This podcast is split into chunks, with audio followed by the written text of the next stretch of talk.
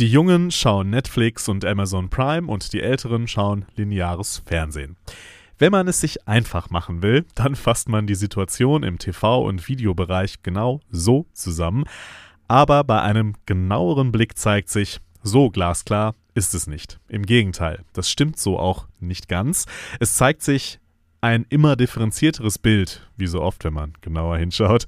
In den verschiedenen Zielgruppen ist viel in Bewegung, im Videomarkt ist viel in Bewegung und im technischen Bereich ist viele Bewegung. All das hat unmittelbar Auswirkungen auf TV- und VideomacherInnen, sei es auf der Content-Seite, sei es bei der Vermarktung.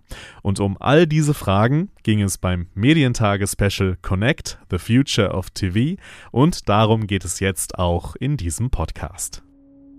This is Media Now, der Podcast der Medientage München.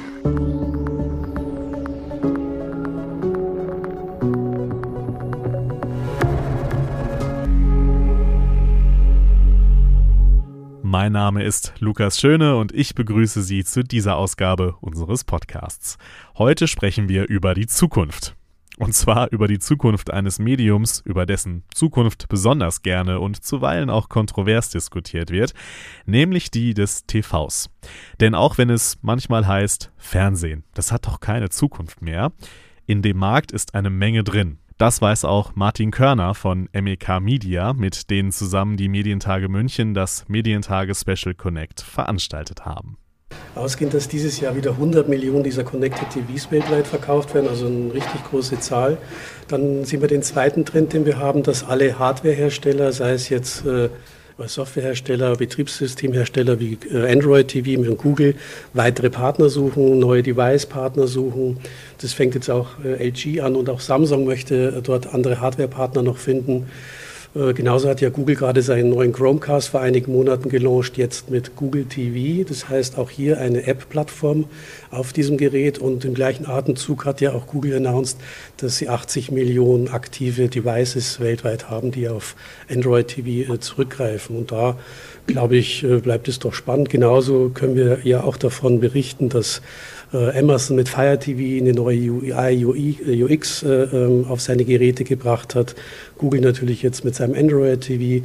LG hat auch angepasst seine Oberflächen. Da gibt es jetzt auch seit diesem Jahr auch äh, Advertising-Plattformen, äh, Advertising-Plattform Möglichkeiten, genauso wie wir es von Samsung schon kennen. Also alles in Summe spannend und es wächst in allen Bereichen. Und das ist ja eigentlich das Schöne und warum wahrscheinlich auch unsere Veranstaltung so erfolgreich ist und noch viele Jahre sein wird. Also schon mal der Blick in die Zukunft, dass sich da noch einiges tun wird.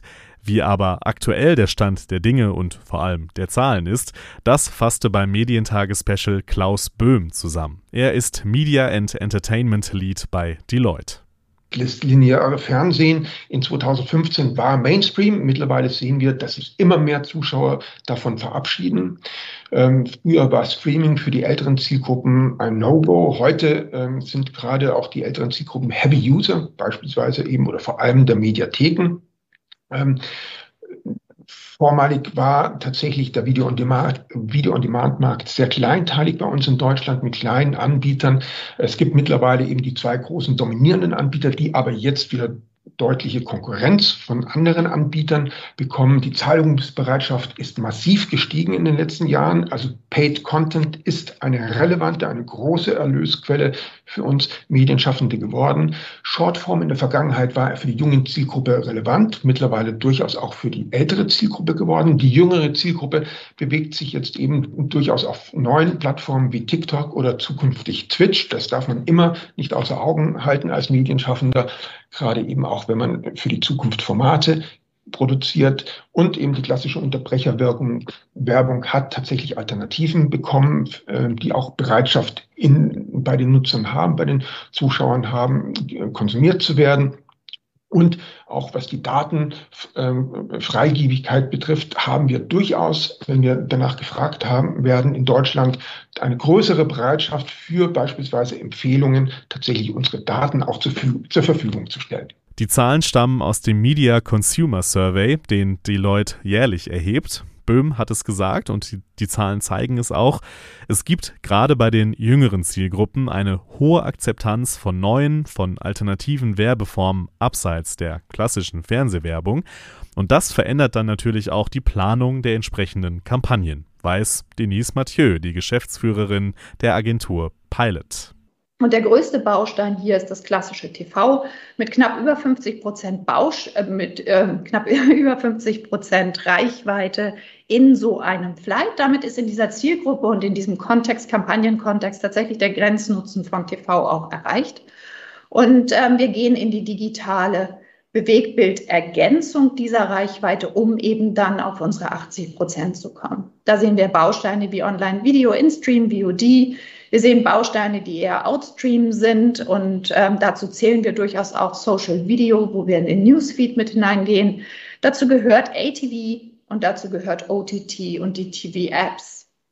Ähm, TV-Apps und OTT oder ATV und der klassische TV-Spot sind mal amtlich auf dem Big Screen verortet aber auch von Online-Video, In-Stream, VOD findet eine ganze Menge Kontaktchance jetzt inzwischen schon auf dem Big Screen statt. Bei Social Video oder Outstream ist der Anteil dort einfach geringer. Das heißt, wir haben hier auch eine Mischung an Screens dahinter. Und wir haben auch eine Mischung natürlich in der zeitlichen Reihenfolge der Medien hintereinander oder der Bausteine. Ich hatte da eben schon darauf hingewiesen.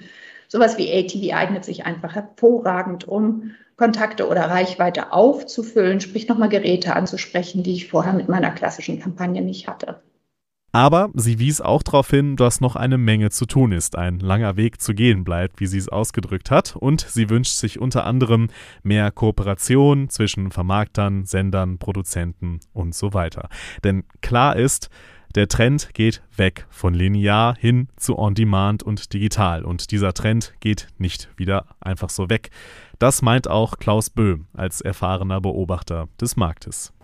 Ja, das ist tatsächlich eine Frage, die mich äh, und den, den Markt natürlich schon seit vielen Jahren beschäftigt. Wir haben immer noch, äh, zumindest meiner Kenntnis nach, noch keine wirklich zahlenbasierte Evidenzaussage dahingehend. Ähm, ich glaube aber, dass mittlerweile sich die Meinung immer mehr durchsetzt, dass eben eine Abkehr von den tradierten Nutzungsverhalten sich nicht sozusagen rauswächst. Ja, also die heute junge Zielgruppe, die nicht mehr linear Fernsehen, fernschaut, wird eben, wenn sie dann eben Kinder hat, im Arbeitsleben ist, äh, wird dann nicht zwangsläufig sich auf einmal dann äh, vor die Klotze setzen und berieseln lassen. Nein, ähm, es wird hier dieses geübte Medienverhalten wird weitergeführt.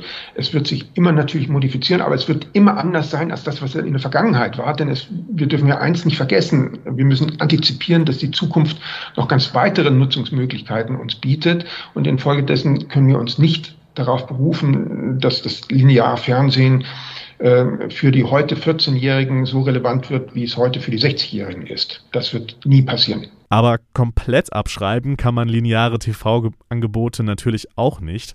Das sieht unter anderem Dr. Markus Schäfer so, der CEO von All Free Media. Also Schwanengesang ähm, auf das lineare Fernsehen äh, sehe ich nicht, ähm, sondern ähm, es gibt diesen Satz davon, dass keine Mediennutzungsform in der Vergangenheit eine andere ersetzt hat, sondern dass es immer additiv war. Ähm, ich glaube, ähm, vielleicht verschieben sich relative Bedeutungen, aber es wird, glaube ich, nicht so sein, dass ähm, das lineare Fernsehen eines Tages äh, verschwunden sein wird. Es wird eine Konvergenz geben. Heute sehen wir eben linear, das zunehmend durch, durch WOT, äh, insbesondere erstmal A-Wort, äh, Entschuldigung, S-Wort ergänzt wird. A-Wort kommt zunehmend hinzu. Das sind vielleicht drei Säulen, die verschiedene Höhen im Moment haben. Und äh, die zum einen in ihrer relativen Höhe sich noch verändern werden ähm, die konvergent sein werden. Das sehen wir ja auch ganz klar.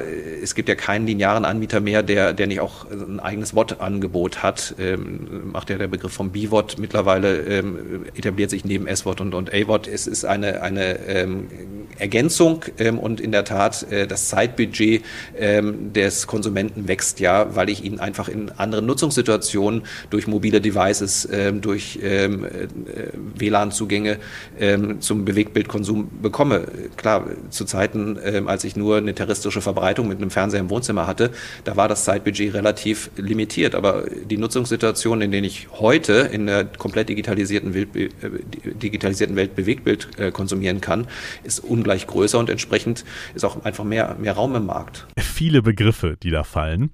VOD, also VOD, Video on Demand, AVOD, also Streaming mit Werbung, SVOD, also Streaming mit Subscriptions.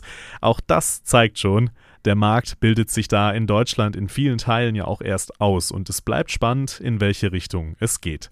Sascha Schwingel, der Geschäftsführer von Vox, glaubt an eine Mischung von Streaming und Broadcasting. Die Leute gucken Kitchen Impossible Sonntagabend auf dem Fernseher, der zu Hause im Wohnzimmer hängt. Das ist das, was sie gewohnt sind.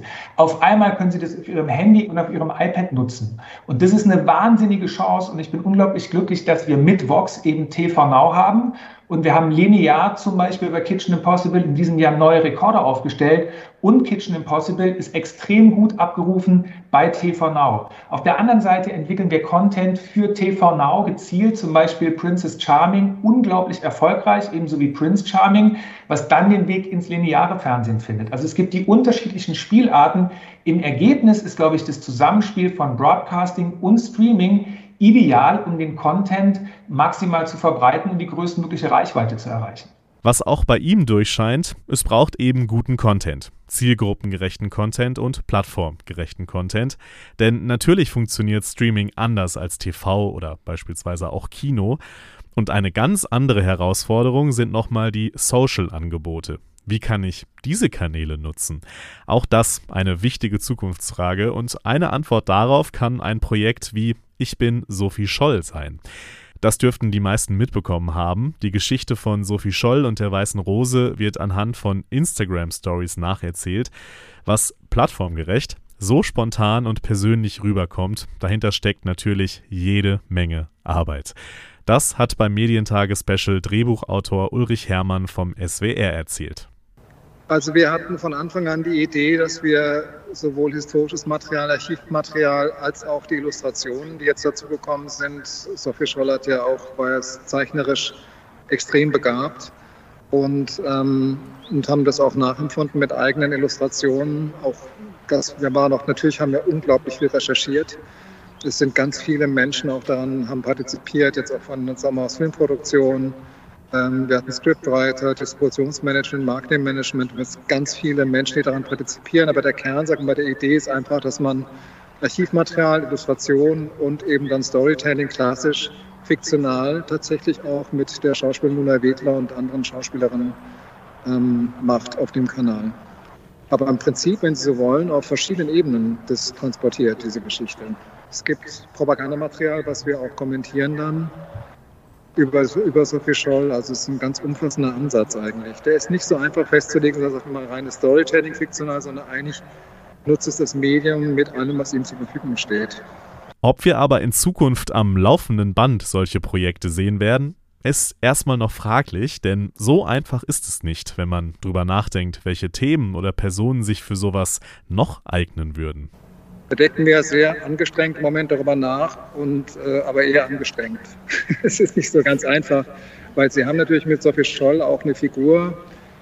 Und das finde ich, also wenn Sie sagen, was so für mich der größte Gewinn ist, dann ist es für mich schon so ein bisschen, dass wir diese Figur aus diesem Ikonenstatus herausholen und in eine Alltagsgeschichte, die recherchiert ist, übersetzen. Das finde ich schon einen ganz tollen, spannenden Ansatz und dass wir auch so einen Diskurs auch landen. Also eigentlich ist auch Widerspruch auf Instagram gewünscht. Also das gibt auch tolle andere Gruppierungen, wie es gibt eine wunderbare Seite, die heißt ähm, nicht, nicht so viel Scholl, die auch das kommentieren. Und diese Art von Diskurs, finde ich, ist zutiefst öffentlich-rechtlich auch. Und deswegen, glaube ich, können wir da schon noch ein bisschen stolz sein. Aber was daran anzuschließen ist, also ich meine, hat man ist nicht so ganz einfach. Es gibt keine ähnlichen Figuren, die, was ich vielleicht spannend fände, wäre eine historische Figur, aber auch das ist nicht so.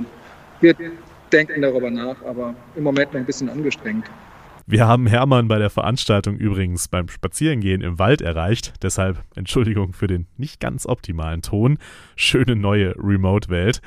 Apropos, bei der schönen neuen Streaming-Welt braucht es natürlich auch eine andere Art von Content als bei linearen Angeboten, sagt Markus Schäfer wenn ich primär S-Wort äh, bin, ähm, ganz andere Ziele letztendlich haben. Da möchte ich nicht auf den Punkt äh, meinen Zuschauer äh, vor dem Bildschirm haben, auch aus äh, Monetarisierungsgründen, das haben wir ja gerade zuvor äh, nochmal gehört, dass es da auch andere Mechanismen gibt, sondern ich möchte letztendlich ähm, diejenigen, die schon ein Abo haben, im Service halten und möchte nicht, dass sie kündigen und ich möchte neue Abos haben und ähm, den Kunden, ähm, alle Services bieten ja mittlerweile monatliche Kündigungsfristen an, davon abhalten, mhm. wieder, wieder rauszugehen. Und dafür brauche ich vor allen Dingen seriellen Content, der sehr, sehr stark horizontal erzählt hat, äh, erzählt wird und ähm, dementsprechend vom Charakter her ganz anders ist als dieser eventisierte Content, den ich in der linearen Auswertung brauche. Und der dritte Baustein ähm, ist wahrscheinlich der, der AVOD-Content, äh, der nochmal anderen Anforderungen äh, genügen muss. Also insofern würde ich von der Nutzungsart, wo ich den Zuschauer äh, oder wie, wie, der Zuschauer den Content konsumiert, ein Stück weit auf die Produktionsart ähm, quasi rückschließen. Und so unterschiedlich ist für Content-Produzenten dann auch, ob sie für lokale, nationale TV-Stationen zum Beispiel arbeiten oder für große Streamer. Unter wirtschaftlichen Gesichtspunkten ja. Ähm, erstmal ähm, ein globaler Streamer ähm, hat äh, den Anspruch, dass der Content auch global gesehen wird und hat deswegen auch ein äh, gewisses Interesse daran, dass der Content ähm, schlichtweg so aussieht, dass er auch ähm, attraktiv ist, was auch eine Budgetfrage ist. Und ähm, die wirtschaftliche Situation eines Produzenten hängt natürlich ähm, ganz klar auch an dem Budget, das der Auftraggeber bereit ist, für eine Produktion zur Verfügung zu stellen. Also da gibt es ganz einfach mehr Geld, wenn man will, so für, für die Produktionsstunde oder die Chance auf mehr Geld für die Produktionsstunde, das ist attraktiv. Mhm. Die zweite Komponente äh, ist etwas schwieriger, denn ähm, oft ist es so, gerade in Deutschland ähm, und auch beim globalen Streamer, dass äh, der Produzent am Produkterfolg nicht partizipiert. Ähm, der globale Streamer sagt, ich möchte ähm, des, den Content selbst exklusiv global auswerten und deswegen, lieber Produzent, ähm, kann ich dir leider keine Rechte einräumen. Ähm, ähnlich verhalten sich aber auch äh, viele Auftrag, sonstige Auftraggeber im, im deutschen Markt ähm, und das macht es dann äh, schwierig äh, für einen Produzenten, ähm, nur ähm, in Anführungsstrichen von der Servicemarge der, der Produktion ähm, zu leben, wenn er gleichzeitig einen, den größten Teil der Kreativleistung mit dem entsprechenden unternehmerischen Risiko vorab erbringen muss. Also, die Lage ist da nicht immer ganz so einfach. Aber durch die Entwicklungen, die wir bis hierhin skizziert haben, da steigt doch die Nachfrage nach Content immens an. Das ist doch klar. Oder? Eine Differenzierung ist äh, sicherlich da angebracht, äh, insbesondere aus Produzentensicht, äh, weil wir, glaube ich, da zwischen Produktion und Distribution ein bisschen äh, unterscheiden müssen. Natürlich insbesondere auch bedingt durch die Pandemie ist Content-Nutzung erstmal in den letzten 15, 18 Monaten ähm, enorm angewachsen. Die Zahlen sind ja hinlänglich bekannt. Die Streamer haben wahnsinnig profitiert, haben neue Abos verkaufen können. Die ähm, Sehdauern auch im linearen Fernsehen sind hochgegangen. Die Nutzungszahlen, wir haben teilweise auf Montag Sonntagabenden 20.15 Uhr ZDF-Sendeplätzen 10 Millionen Zuschauer gehabt. Das äh, ist eine Verdopplung dessen gewesen, was, äh, was es gab. Ähm, das äh, treibt jetzt aber erstmal nicht primär, zumindest dieser Effekt, die Nachfrage oder nach neu produzierten Content, denn zumindest beim linearen Bereich bleibt es 24 Stunden, sieben Tage die Woche, äh, was es zu befüllen gilt.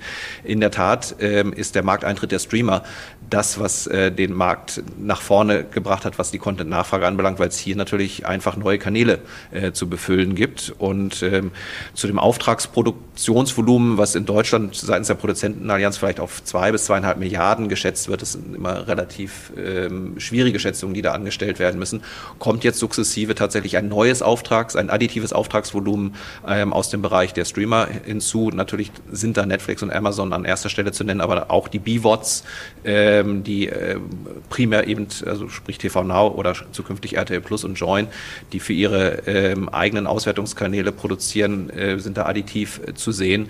Ähm, zunehmend ähm, aber auch bei den öffentlich-rechtlichen äh, gibt es äh, Volumina, die äh, für Mediathek First vorgesehen sind perspektivisch nach vorne schauen, glaube ich, dass äh, die Nachfrage von äh, WOT-Services, insbesondere S-WOT-Services nach lokal produzierten Content gerade erst am Anfang steht und dass wir da in den nächsten Jahren, drei, fünf, sieben Jahre, also müssen wir ein bisschen längerfristiger denken, die äh, Nachfrage noch deutlich ansteigen wird und das interessant, äh, tatsächlich sehr interessant ist äh, für alle Menschen, die sich mit der Produktion von Content für diese Auswertungskanäle beschäftigen.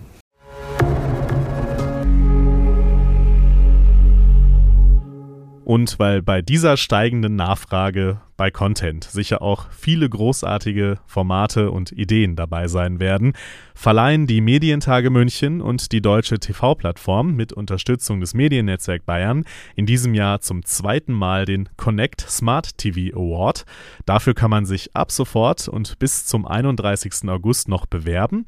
Alle Infos zu den Teilnahmebedingungen und den Kategorien findet ihr auf der Homepage der Medientage.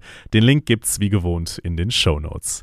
Es lohnt sich mitzumachen, denn es erwartet die GewinnerInnen unter anderem eine feierliche Preisverleihung, dann hoffentlich vor Ort am 26. Oktober im Rahmen der Medientage München. Allen, die mitmachen, viel Erfolg und der fachkundigen Jury ein gutes Händchen bei der Auswahl der Gewinner. Das war's von mir an dieser Stelle. Macht's gut und bis zum nächsten Mal. This is Media Now, der Podcast der Medientage München.